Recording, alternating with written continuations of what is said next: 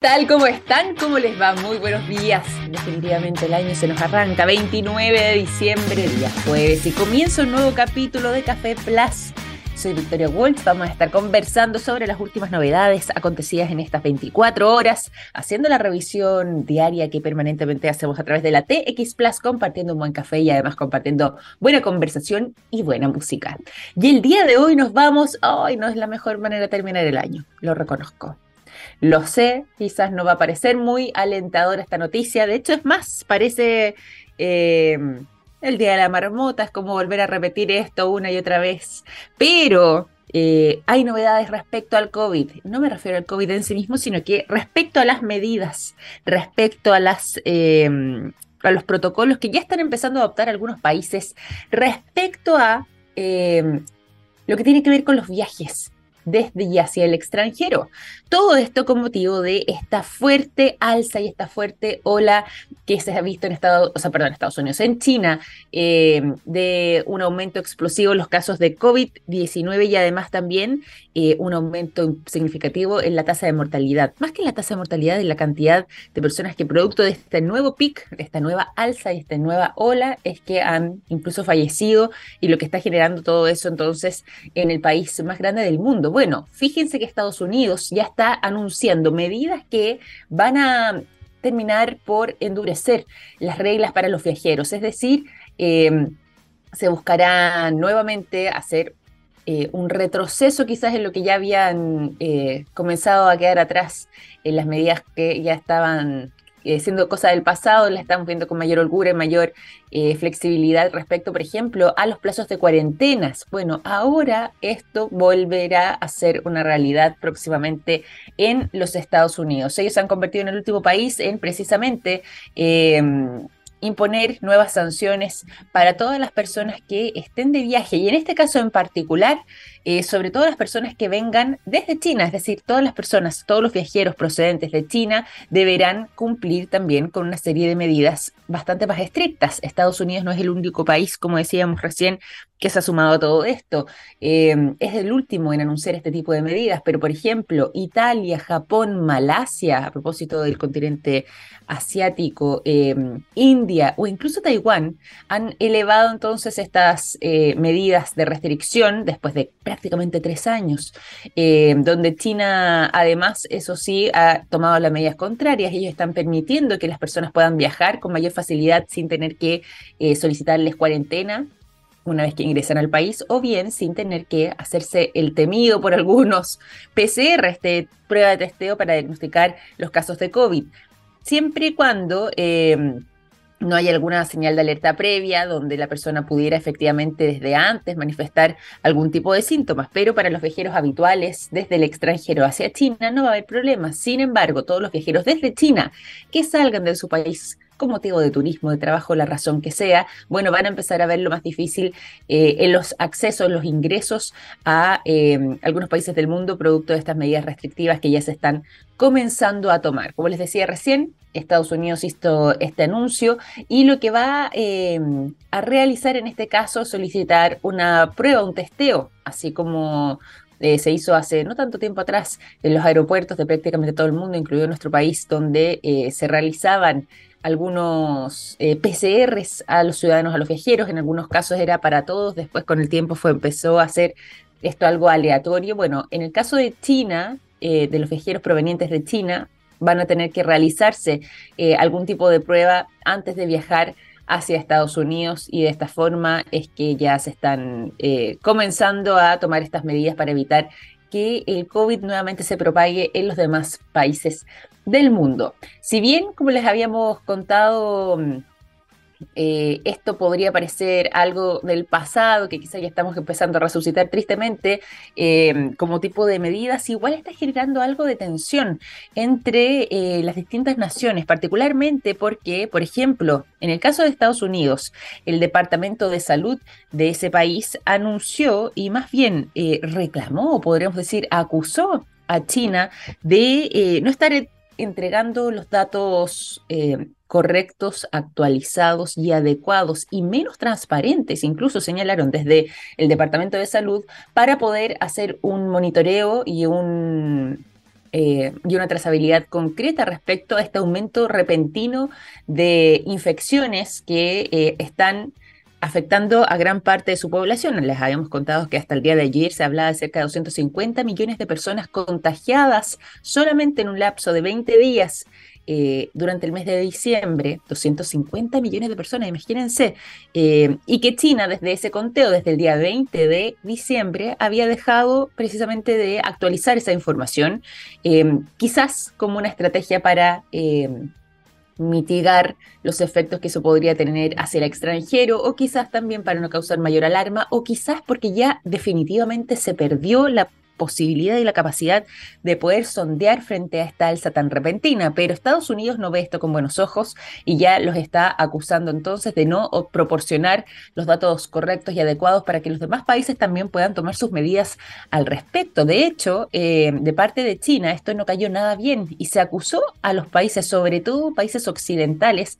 de estar dramatizando, distorsionando y exagerando todo lo que tenía que ver con las políticas públicas que ha tomado el gigante asiático respecto a em, las precauciones y lo que está sucediendo con esta ola de COVID-19 en ese país. No está sencilla la situación, pero además también eh, tampoco ha estado fácil finalizar el año eh, producto de esta ola de frío en los Estados Unidos y en Canadá que hemos estado monitoreando, que ayer les estábamos contando y entregando algunos detalles. Bueno, vamos a actualizar un poco la información respecto a lo que ha pasado. El día de ayer ya estábamos hablando de 50 personas fallecidas. Esta cifra ha ido en aumento. En este caso ya, eh, según la autoridad, se han reportado el fallecimiento de a lo menos 64 personas producto de eh, la ola de frío que los está afectando en estos momentos. Ya les habíamos dicho además que...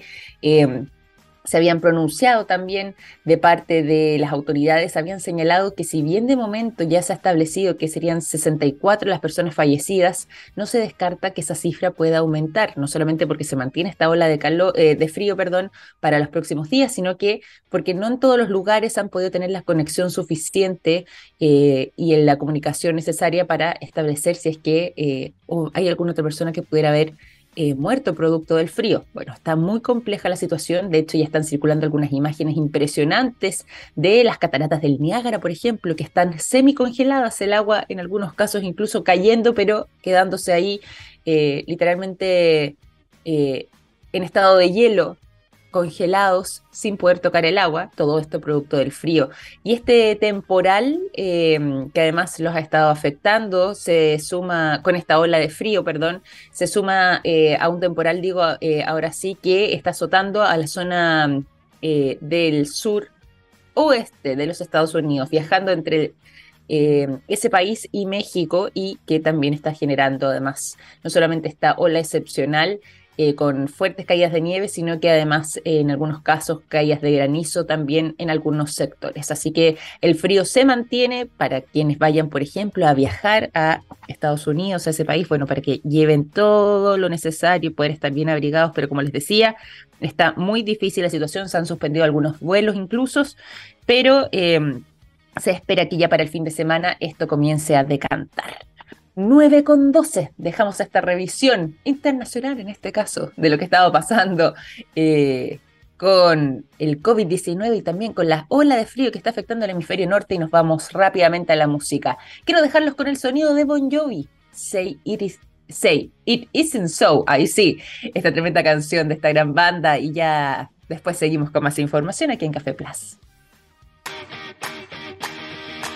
9 de la mañana con 16 minutos en este día jueves 29 de diciembre, cuando el año ya se nos está arrancando, pero es momento también de conversar, de hacer revisiones de temas relevantes y además también de entregarles a ustedes buenas informaciones y buenos datos, como el siguiente.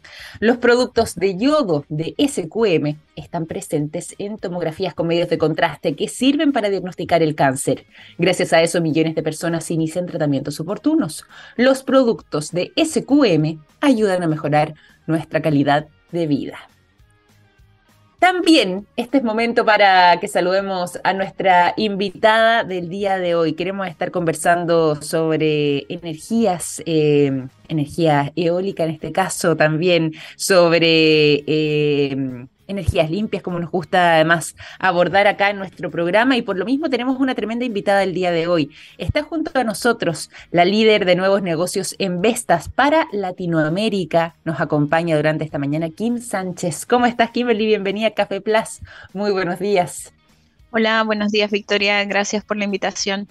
Gusto estar Muchas Gracias. Lo mismo, nosotros felices de contar contigo. ¿Y te parece si es que en grandes rasgos también para quienes nos están acompañando, nos pudieras contar sobre el trabajo que han estado desarrollando en Vestas, eh, no solamente durante el último tiempo, hagamos ahí un poco de historia, pero además sobre lo que eh, ha sido eh, el desempeño que han tenido particularmente, yo sé que tú tienes la mirada aquí de Latinoamérica, pero también en nuestro país, aquí en Chile. Sí, eh, bueno, Vestas es una empresa danesa que tiene eh, bastantes años ya de, operación en, Latinoamérica. En Chile fuimos la primera empresa en instalar eh, un parque eólico hace ya más de 10 años. ese fue un proyecto que Vestas desarrolló internamente y bueno, después transfirió a, una tercera parte, pero bueno, fue un, un proyecto 100% desarrollado instalado, construido y puesto en marcha por, por Vestas. Y en ese momento la idea era eh, empezar con este proyecto para ser pioneros. Eh, queríamos ser eh, la empresa de punta de lanza en términos de energía eólica, que es el negocio en el que nos dedicamos y actualmente la compañía tiene el 36% de la capacidad instalada en Chile. Así que ahí está, eh, ese es nuestro aporte también en conjunto, por supuesto, con, los clientes eh, a, la matriz energética chilena en términos de descarga. Bueno, y eso además que que nos cuentas tú, Kimberly, está muy interesante porque justamente nosotros acá abordamos muchas veces lo que tiene que ver con nuevas fuentes de energía eh, y sobre todo además conociendo lo que es nuestra geografía. Tenemos eh, muchísimas posibilidades de poder eh, explotar y de alguna manera u otra em, poder indagar en, formas eh, diferentes eh, a las tradicionales, y acá la energía eólica puede ser, como decías tú también, eh, un lugar que puede ser muy bien aprovechado y tenemos mucho potencial en eso. ¿Cómo ha sido el trabajo que han logrado desarrollar? Y también yo sé que este año 2022 fue un año cargado de proyectos y de nuevas visiones. ¿Cómo ha sido esa implementación y qué se espera para adelante de parte de Vestas? Sí, a ver, como tú dices, Chile tiene una geografía bien particular. Eh, bueno, es, muy famoso este mapa donde, bueno, se pone en, en, un lado el mapa de Chile y se compara con eh, Europa, donde, bueno, vemos que tenemos la capacidad de tener todas las distintas eh, variaciones climáticas, desde los países de Europa del Norte hasta el inicio de África, entonces, pero al revés, ¿no? Entonces, en el norte hay un recurso solar muy fuerte que se complementa con un recurso eólico eh, que tiene un perfil nocturno, por ejemplo, o sea, que genera más durante la noche, y a medida que vamos hacia el sur, el recurso eólico eh, va aumentando. Y en esa línea, eh, bueno, hay un potencial enorme en, Magallanes, donde la energía eólica se posiciona como la, la fuente por excelencia para la, mm. producción de hidrógeno verde. Eh, y en términos de, de, lo que hemos hecho este año, la verdad ha estado bien, bien activo. A partir del primero de enero de 2022, de estas, todas las operaciones en Latinoamérica se mm. independizan. Anteriormente dependíamos de, de nuestra antigua casa matriz que estaba en MED, que era en Madrid, y bueno, dada la relevancia que todo el mercado latinoamericano tiene para Vestas, eh, se decidió eh, desde, nuestro, eh, desde nuestra gerencia ejecutiva a muy alto nivel que Vestas Latinoamérica fuera una unidad de negocio independiente. Importante. Eso hizo, claro, un paso muy relevante, nos ayudó a ganar mucha celeridad en nuestros procesos, a tener una estrategia propia también, donde ahí, bueno, eh, parte importante es justamente posicionarnos en los proyectos para producción de hidrógeno. Y ese es el mm. rol que a partir de ese momento me, toca eh, liderar en la compañía para avanzar con o apoyar a los clientes y también autoridades, avanzar desde nuestro know-how con los proyectos. Uy, vayámonos, ¿te parece a ese tema? Porque eso también es muy interesante. Queríamos conversarlo contigo y profundizar en lo que tiene que ver con eh, estos vientos de cambio hacia eh, el hidrógeno verde, como mencionabas tú, y donde Chile también eh, ha manifestado en distintas oportunidades su interés de poder desarrollarlo de buena manera. ¿Cómo es que está esa visión puesta también, pensando quizás ya en este año 2023 y con este anuncio que tú nos haces de, esta, de este proyecto y esta mirada? ¿Cómo ha sido la gestión de nuestro país en lo que tiene que ver con el hidrógeno. Eh, Chile, el, hidrógeno representa una, oportunidad de, creación de valor eh, súper importante. El, hidrógeno para Chile, eh, en, nuestro, en nuestra forma de entenderlo, no es solamente un nuevo sector que se abre, no es solamente un sector que va a ayudar a descarbonizar no solo la matriz, sino la canasta energética del país. No, mm. no solo va a ayudar a descarbonizar la operación minera, sino que representa la independencia energética del país. Eh, hoy día eh, todos los, los, combustibles son prácticamente importados, lo que eso nos deja eh, de cierta forma vulnerable a las variaciones de los mercados internacionales en términos de combustibles, tipos de cambio y demás. Sí. Y producir hidrógeno localmente y de forma competitiva, que esto viene apalancado por eh, la bondad que tiene Chile en términos de recursos renovables disponibles, eh, la verdad que pone a Chile en, en una posición mm. única a nivel mundial. Ahora hay desafíos. Sí, me imagino, y, bastantes, bastantes además también, porque es un camino por, desarrollar y por explorar, y, y bueno, de parte de Vestas, yo creo que también el aporte ahí puede ser muy significativo justamente para poder ir trazando esta senda, si bien nuestro país, al menos en el caso de Chile, contamos con una estrategia nacional de hidrógeno verde, eh, se ha tratado de definir una política eh, a nivel de Estado desde hace un tiempo, desde hace algunos años, todavía estamos muy en pañales con todo esto. Eh, ¿Cómo se ve justamente, ya que tú lo mencionabas, los desafíos por delante para poder no solamente comenzar a trabajar y, explotar también esta beta tan, tan significativa, pero lo que tiene que ver con materia de energía para Chile, sino que además de eso, eh, para poder quizás acortar los plazos y no ver esto todavía como algo del futuro y empezar ya a vivir esto como una realidad. Sí, eh, como tú bien dices, eh, esto es un, mercado en creación, en, crecimiento. Entonces hay desafíos que son propios de esa situación, de ese estado del arte, digamos. Y estos desafíos de pronto son comunes a nivel global, eh, como por ejemplo todos los temas asociados a cuál van a ser los requisitos eh, para que el hidrógeno tenga realmente la etiqueta de hidrógeno verde, que ese es un tema todavía que está en discusión. Ahí estamos haciendo un seguimiento cercano de lo que está sucediendo en la Unión Europea, en Estados Unidos y en los países donde van a estar situados eh, los tomadores de este hidrógeno, justamente para levantar la mano, eh, comentar qué podemos hacer desde nuestros países y efectivamente cumplir con esos requerimientos. Ahí en el caso de Chile, tener una estrategia nacional de hidrógeno ha sido súper relevante mm. para posicionar a Chile y ha habido un trabajo diplomático muy importante, que es lo que nosotros llamamos la, diplomacia del hidrógeno verde, para generar estos acuerdos tempranos que permitan eh, dar certezas respecto de eh, hacia dónde va el hidrógeno que se produzca acá en Chile.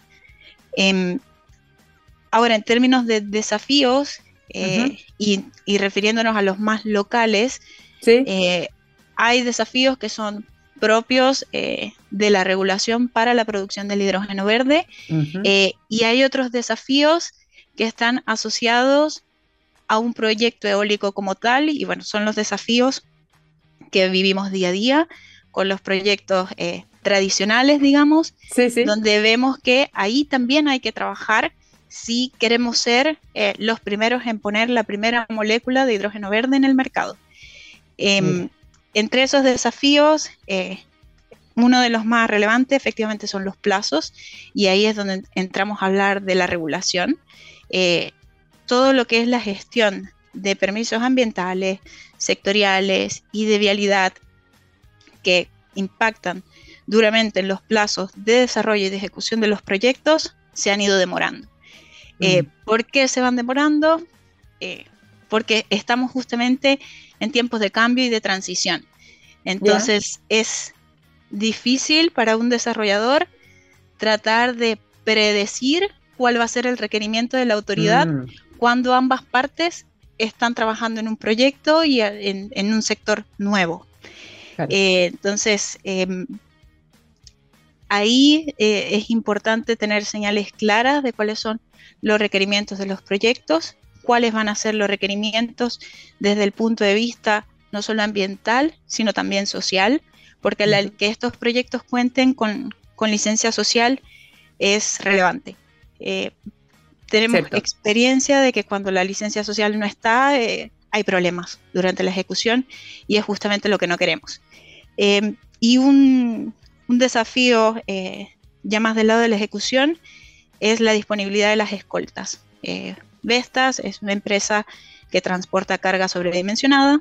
Eh, se ve en la foto siempre las palas grandísimas, las secciones de torre, la nacel, no, no pasan desapercibidos los componentes. Y por regulación debemos transportar con escoltas de carabinero, que son un recurso escaso, que su prioridad está en en la protección ciudadana eh, y a veces eh, quedar sujetos a esa disponibilidad eh, puede tener impacto y, de hecho lo tiene, porque no, no optimiza la operación de transporte. O sea, no podemos mm. transportar con la velocidad que técnicamente es posible por la limitante de la escolta. Claro. Claro, hay un desafío importante, como decías tú también, en lo que tiene que ver con la parte ya, podríamos llevarlo a la logística, ¿cierto? Al, despliegue, lo que tiene que ver además también con las regulaciones, como mencionabas tú.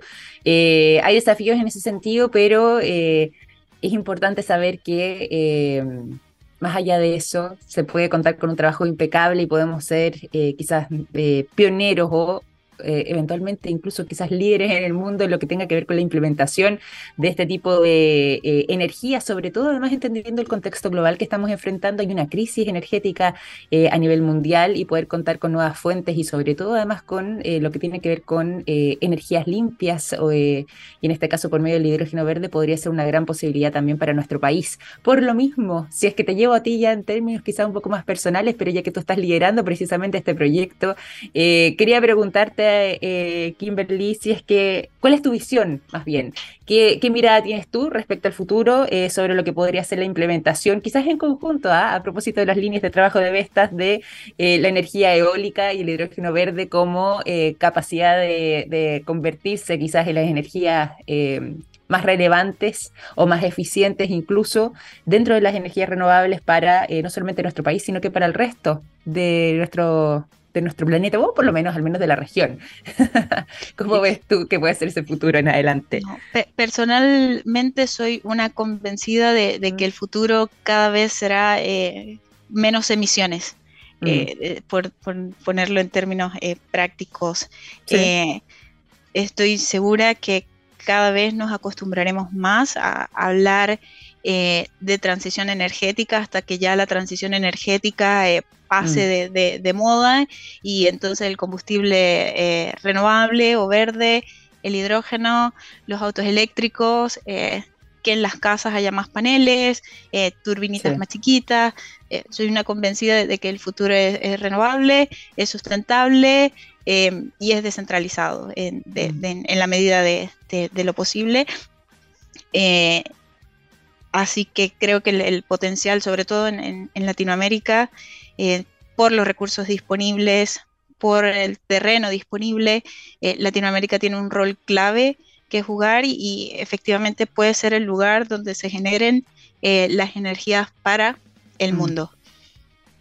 Bueno, y esto es muy interesante lo que estamos teniendo como conversación durante esta mañana, en esta jornada de día jueves 29 de diciembre. Nos acompaña, para quienes se suman a nuestra sintonía, Kimberly Sánchez. Ella es líder de nuevos negocios en Vestas para Latinoamérica. Hemos estado conversando sobre energías eh, renovables, justamente, energías con menos emisiones, y en este caso, Vestas ha desarrollado también este trabajo. Eh, los hemos conocido además en nuestro país por eh, el, los largos años que llevan presentes con eh, lo que tiene que ver con la energía eólica, con la instalación también de parques eólicos y ahora con estos nuevos proyectos para adelante en lo que tiene que ver con eh, energías por medio del hidrógeno y el hidrógeno verde en particular. quería preguntarte también, y aquí voy a ampliar la mirada, nos hemos enfocado muchísimo en Chile, Kim, pero quería preguntarte por Latinoamérica también, ¿cómo ven al resto de la región? porque además también se ha convertido en un foco de interés para Vestas poder desarrollar eh, su trabajo aquí. En, la región vemos que hay mucho interés, eh, estamos em, alineados e, en el sentido de que los distintos países están al tanto de la capacidad renovable que hay disponible.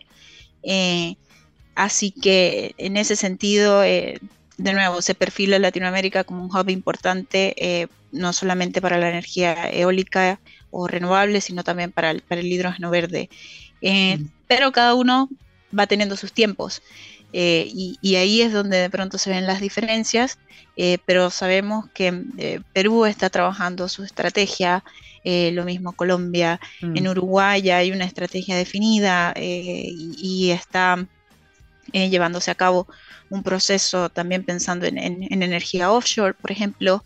Brasil, eh, Brasil es eh, prácticamente un continente dentro de, América, eh, así que tiene una demanda interna muy importante que puede ayudar a impulsar el, mercado del hidrógeno también. Están trabajando en definir también cuáles son los pasos para diseñar una estrategia, hay mucha eh, comunicación entre los distintos actores eh, para entender eh, cuál es el valor agregado de cada uno, muy similar a lo que hizo Chile antes de definir su estrategia nacional.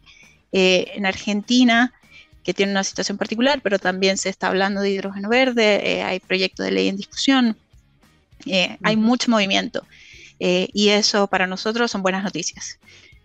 Así que estamos siguiendo, sí, estamos siguiendo los procesos muy de cerca, eh, abortando nuestra experiencia y conocimientos, levantando los puntos que vemos relevantes desde eh, la experiencia que tenemos en proyectos eólicos y bueno, eh, estamos en todos los distintos países apoyando y, disponibles para que esto pueda avanzar en, en los plazos que se necesita realmente. Totalmente. Bueno, muy interesante además también eh, el despliegue que han tenido de la región. Eh, Vestas además tiene presencia, bueno, como decíamos antes, en Chile, ¿cierto? En Brasil, en Argentina, en Perú, eh, con todos estos proyectos y sobre todo generando además energía que sea sustentable. No por nada además han sido reconocidos eh, como la compañía más sostenible a nivel global y nosotros estamos también un poco en esa mirada, en esa línea acá como radio y como programa desde hace mucho tiempo conversando sobre energías que puedan ser renovables, eh, estamos hablando hace mucho tiempo también sobre energías limpias y particularmente hemos tocado el tema del hidrógeno verde mirándolo muchas veces como un sueño, pero según lo que tú nos cuentas, Kimberly, también puede convertirse próximamente en una realidad. Esperemos que esa implementación y esos desafíos eh, no sean mayores dificultades para que se alarguen estos plazos, sino que todo lo contrario puedan ser sorteados rápidamente de modo de que ya eh, podamos contar con esto, como decías tú, como eh, parte de nuestro presente y no necesariamente seguir soñando con esto, sino que ya poder llevarlo a cabo de manera que tengamos un futuro bastante más, más limpio en cuanto a emisiones en, lo que tiene que ver con la generación de energía. Ha sido muy interesante, además, Kimberly, poder conversar contigo. Te quiero pedir, eso sí, también para que mm, eh, hagamos una invitación acá a nuestros auditores, dónde es que pueden conocer más sobre el trabajo de Vestas, dónde es que además pueden informarse sobre los proyectos que vienen por delante y en este caso, eh, sobre lo que nos ha estado contando eh, respecto al hidrógeno verde y el desarrollo que podría tener nuestro país. ¿Cómo se pueden contactar con ustedes?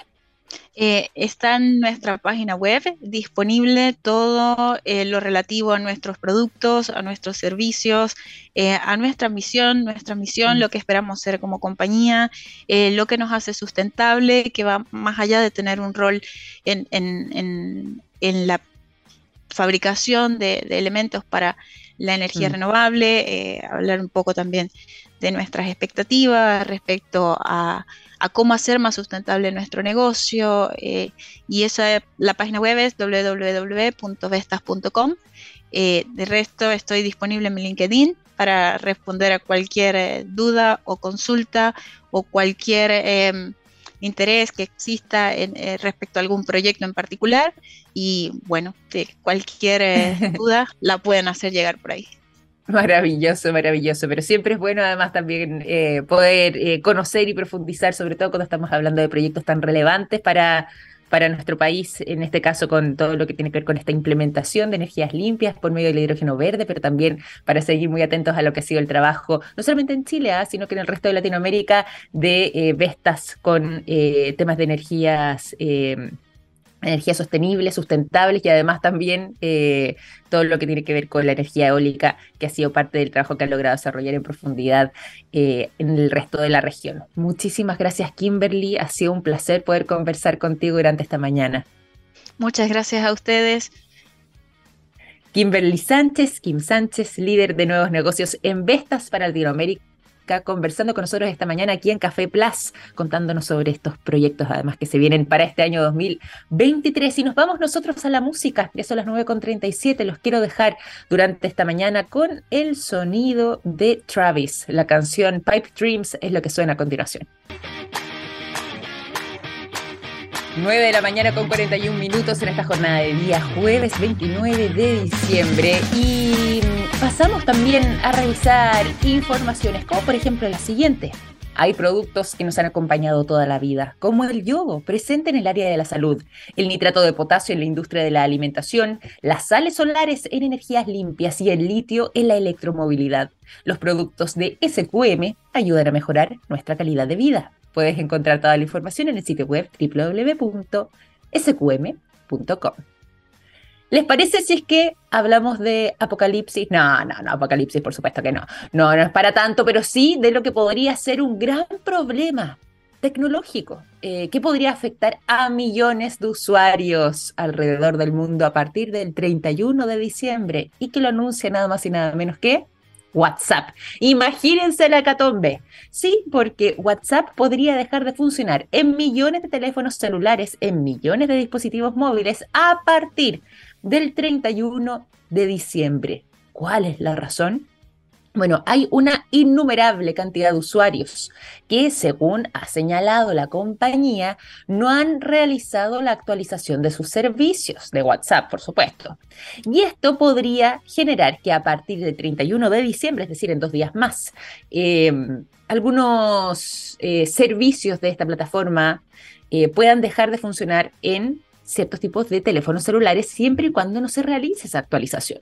Es decir, según eh, se ha publicado, serían 49 tipos de teléfonos celulares que incluyen, por ejemplo, el iPhone 5, el 5C, eh, algunos modelos de Huawei, algunos modelos de Samsung, algunos modelos de LG, para que tengan precaución, los que eh, requieren modelos que quizás no son los que hoy día están en top de línea, pero sí que eh, están completamente operativos, que funcionan perfecto, que siguen siendo muy buenos teléfonos, pero que quizás debido a que tienen algo más de añitos, un par de añitos más eh, que los más recientes y además si es que los usuarios no han actualizado sus servicios, bueno, podrían dejar de funcionar definitivamente en esos teléfonos o en esos dispositivos móviles.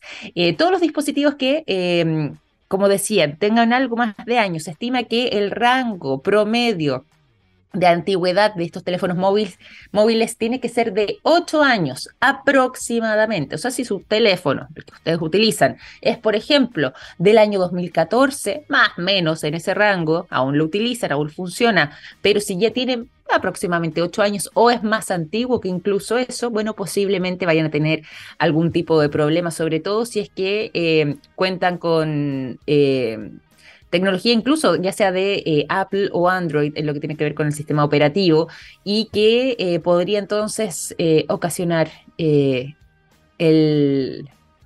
cese de las actividades de WhatsApp en esos teléfonos. Hay necesidad urgente de actualizarse, señalan de parte de la compañía, porque justamente este tipo de dispositivos no tendrían la posibilidad de incorporar eh, la actualización de los sistemas operativos más recientes y por lo mismo podría dejar de utilizarse el WhatsApp desde ese tipo de teléfonos. El mínimo de las versiones, según han señalado parte de la compañía, que se pueden tener en el caso de Android, es Android 4.1 o en el caso de iOS, iOS, como le dicen algunos, sería el iOS 12. Eh, iOS 12. Eso sería lo más antiguo para poder eh, funcionar. No sería la primera vez además que eh, WhatsApp dejaría de funcionar en algunos dispositivos móviles. Tampoco se descarta que sea la última justamente porque tanto en tanto hacen actualizaciones profundas que funcionan solamente con ciertos tipos de sistemas operativos cuando ya son más recientes, más actuales para poder tener, eh, según ellos mismos han señalado, mayor capacidad de entregar un buen servicio a sus usuarios. ¿Serán ustedes, alguno de ustedes que nos acompaña, alguno de esos que quedará fuera a partir del 31 de diciembre, es decir, que comienza este año 2023 y se nos avecina sin poder contar con WhatsApp. Bueno, esperemos que no, se es que lo utilizan mucho, sino también hay otros sistemas de mensajería instantánea que funcionan de lo más bien, pero más allá de eso, quizás el más extendido, al menos en el caso chileno y en gran parte de América Latina, corresponde justamente a este tipo de servicio de mensajería, a WhatsApp en particular. Bueno, pero a nivel global no es tan así. Eh, el orden en popularidad también eh, alrededor del mundo tiene que ver primero con el Facebook Messenger, posteriormente con Telegram y después con Line. Ahí hay tres opciones distintas, tres alternativas que le siguen justamente a WhatsApp y que tienen funcionalidades bastante similares también a esta popular eh, plataforma. 9,46. Los dejamos ahí con esta información vinculada al mundo de la tecnología y ya pasamos a la música. Los quiero dejar durante esta mañana con el sonido de The Cardigans. La canción My Favorite Game es la que nos acompaña y nos alegra la mañana en este día jueves 29 de diciembre. Ya son las 9 de la mañana con 50 minutos. Seguimos en Café Plus y nos vamos a ir a dos informaciones para mm, eh, abordar durante este capítulo. Una no tan buena, una derechamente mala, sí, lo vamos a reconocer, y una más positiva, eso sí, pensando en este término de año.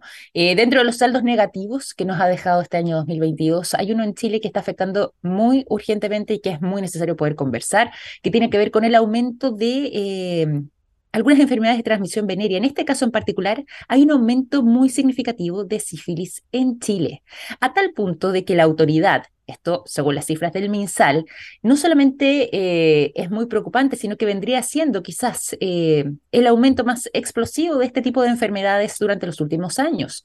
De hecho, según puede eh, notificarse a través de la información que entregó el Ministerio de Salud, serían cerca de 35 mil las personas que han sido diagnosticadas con esta enfermedad entre 2017 y 2021, lo que pone precisamente a, en este caso, la sífilis como la enfermedad de transmisión sexual predominante en Chile, más elevado que el VIH o que la gonorrea.